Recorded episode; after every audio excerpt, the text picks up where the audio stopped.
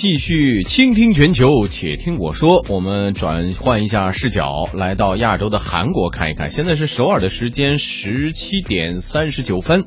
我们来看看韩国政府现在准备花大力气，要鼓励全民阅读，提高人均的读书量。那据韩国的。文化体育观光部门调查显示啊，他们这个部委的名字也是比较有趣。它是它是组合型的，组合型的文化体育观光部，所以是一个部门。然后呢，他们统计出来说，这个韩国成年人的平均阅读量啊，一年大概是九点二本，在三十四个 OECD 也就是经合组织成员国中，还是位于中下游的。那与日本的人均一年能读十八本，美国人均一年能读二十五本，差距还是有的哈。因此，韩国决定。说我们要把全民阅读作为重要的国家战略，现在决定采取多种大力措施去推广全民阅读活动，让大家都来读书。第一种就是要增加公共图书馆的数量，提供免费的阅读。目前呢，在韩国全国呢已经有八百多个公立的图书馆，从早上八点到晚上九点对外开放，市民你只需要凭着自己的身份证。就可以办一张借书证，然后你就可以随时去免费借阅图书。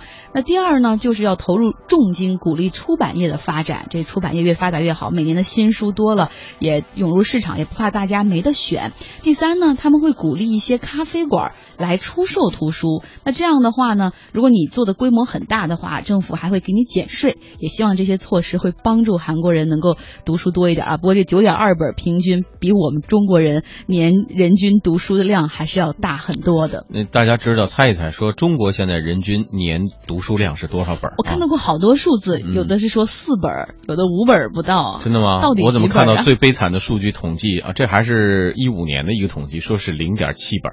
啊，一本都不到啊！这这要是这么低的话，真有点吓了。当然，也不同的数据可能调查员不一样，也有说有呃年中国的年人均纸质书的阅读量大概是在四点五本左右。看来这个数字比较可靠一点哈。那大家知道哪个国家的人最喜欢读书，读书量最大吗？那据联合国教科文组织统计，人均阅读量最大、排名全球第一的国家是以色列，这人均一年读书六十四。四本儿，嗯，这阅读量真的是，呃，这个还真有据可查。因为我一朋友在以色列，他我们经常看他的朋友圈，孩子很小，但是发现经常他发出来朋友圈照片是，比如说父亲带着他孩子在读书，或者是呃他的这个奶奶带着孩子在读书，呃，这个频率还是挺高的。对，而且在这个。以色列，你别看这个人口不多的一个小国，但出版业非常之发达，每年出版的这个希伯来语的图书种类接近两千种，而且书店也非常多。再加上犹太人他本来就很重视教育，嗯，可能祖祖辈辈就养成了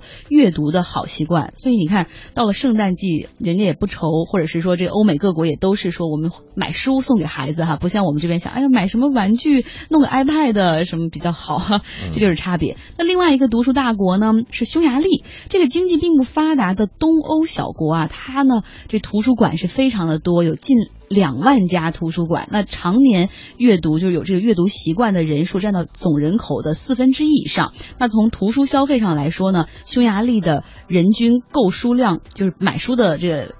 数量比西欧人还要多呀。嗯，这个说起来，刚才说了，马上要过，不管是下边是过新年啊，我们说元旦新年，还是过西方那个传统什么圣诞节的时候，很多家长朋友可能要送孩子礼物。嗯，那这个时候如果说送一些书，哪怕你要送这个电子产品的时候，是不是可以考虑像那种哎哎这个墨水屏式的？国产有很多这种电子阅读书啊，现在买书电子书也相当的优惠，我觉得比那个纸质书要便宜了不少。所以大家可不可以考虑用这种方式来送礼物呢？也可以帮助啊朋友们来增多增加一点阅读的可能性。对，另外我们也想听听您去年读了几本书，也可以跟我们互动一下哈，我们也挺想知道这个数字的。您有没有超过韩国？